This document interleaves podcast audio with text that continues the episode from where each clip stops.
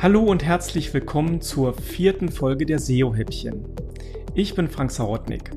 Ich bin Business- und Technik-Mentor und sorge dafür, dass die gesamte Technik, die man fürs Online-Business braucht, funktioniert. Hallo und guten Morgen.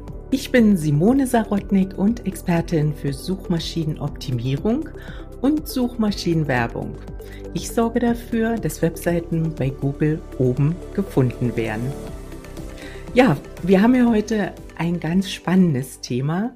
Und zwar das Thema heißt der CO2-Fußabdruck einer Webseite. Und da fragst du dich vielleicht, ja, was hat denn dieses Thema mit SEO zu tun? Und ja, da gebe ich einfach mal das Wort an Frank und er hat dazu einige Ideen und Ausführungen, was der CO2-Fußabdruck mit der Webseite und SEO zu tun hat. Genau. Ja, vielen Dank für die tolle Einleitung. Ähm, der CO2-Abdruck einer Webseite, das ist halt schon ähm, etwas, womit man sich etwas beschäftigen muss.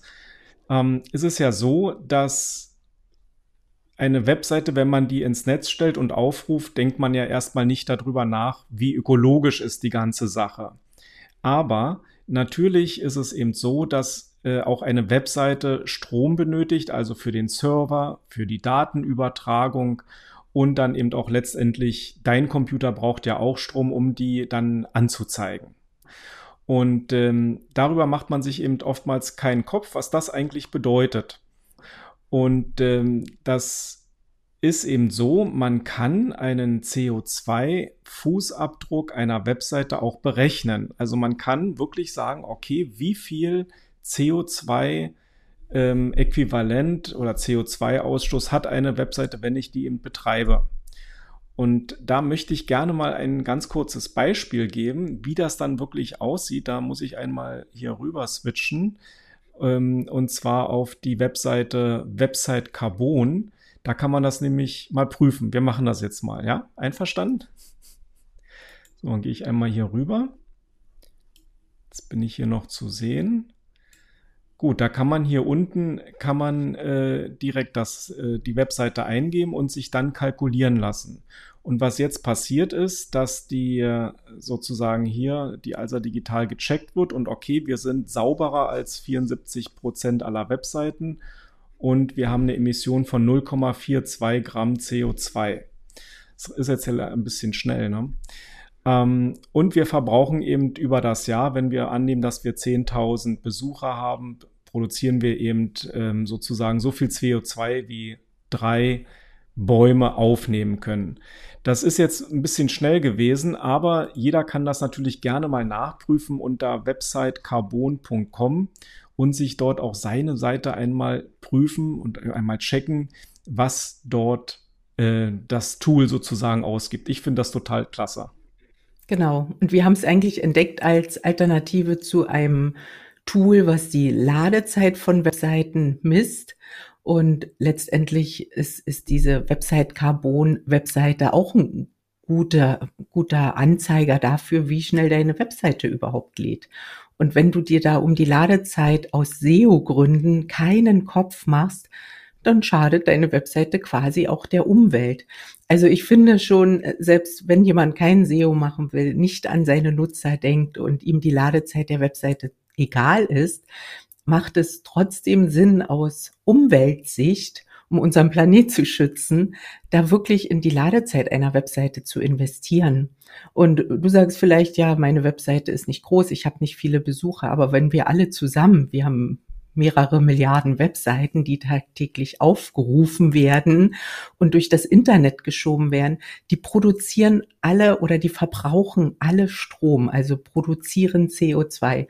Und das muss man sich einfach mal bewusst machen. Und deshalb finde ich, das Thema CO2-Fußabdruck hat sehr wohl was mit SEO und Ladezeit zu tun.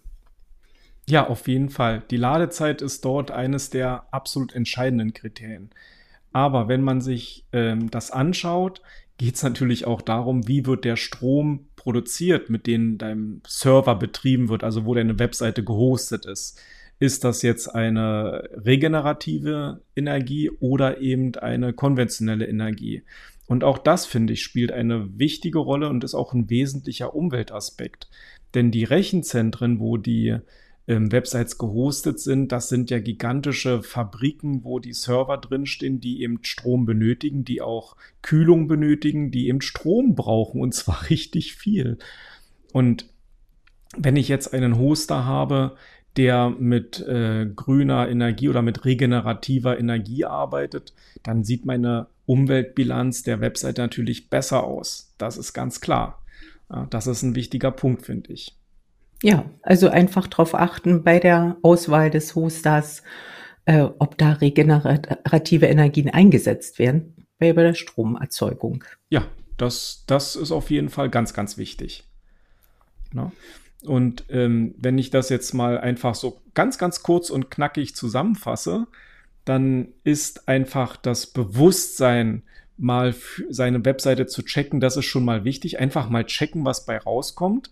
Ja, ähm, dann siehst du das. Dann äh, der, der zweite Tipp oder der zweite Hinweis ist tatsächlich ähm, schauen, ob der Hoster regenerative Energien benutzt. Und der dritte Punkt wäre, oder ganz, ganz wichtig ist, so wie du gesagt hast, die Ladezeit. Das ist eben Suchmaschinenoptimierung pur. Ladezeit ist eine technische Frage, da gibt es viele Aspekte, aber eine schnelle Webseite äh, belastet die Umwelt weniger als eine langsame Webseite, die überladen ist und vielleicht wahnsinnig viele Bilder lädt, die einfach auch nicht gut komprimiert sind. Das muss man ganz klar sagen. Gut, damit sind wir schon wieder am Ende angekommen.